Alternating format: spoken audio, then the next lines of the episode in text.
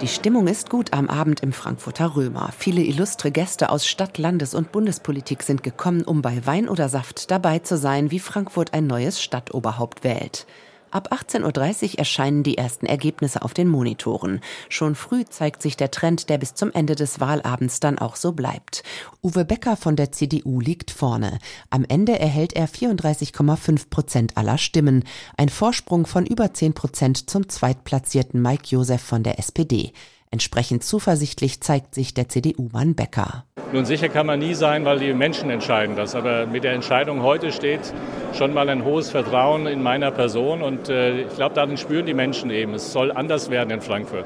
Ich möchte, dass Frankfurt wieder an seine guten Zeiten anschließen kann. Und äh, das Ergebnis jetzt, glaube ich, ist ein Beleg dafür, dass viele Menschen gesagt haben, ja, das trauen wir dem Uwe Becker zu und äh, die will ich weiter gewinnen in den nächsten drei Wochen. Mike Josef von der SPD erhält 24 Prozent der Stimmen, zieht als Zweiter in die Stichwahl ein und kann also auch feiern an diesem Abend.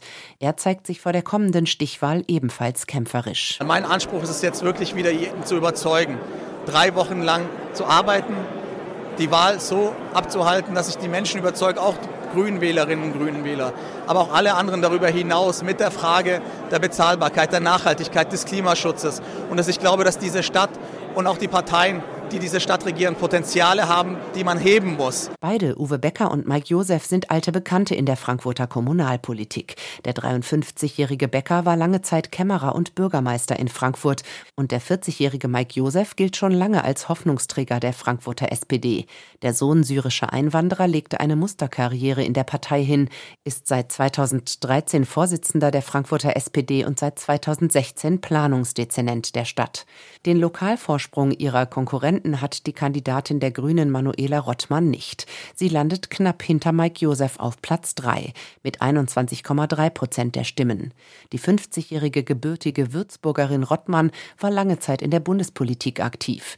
Ihre Stärke, auch über die Stadtpolitik hinausgekommen zu sein, konnte offenbar nicht ausgleichen, dass sie nicht so bekannt ist in Frankfurt. Ich glaube, es war für uns ein sehr kurzer Wahlkampf, für mich auch ein sehr kurzer Wahlkampf. Und sicher haben Uwe Becker und Mike Josef da einen Bekanntheitsvorsprung. Das hat nicht ganz geklappt, den aufzuholen. Wir waren knapp davor.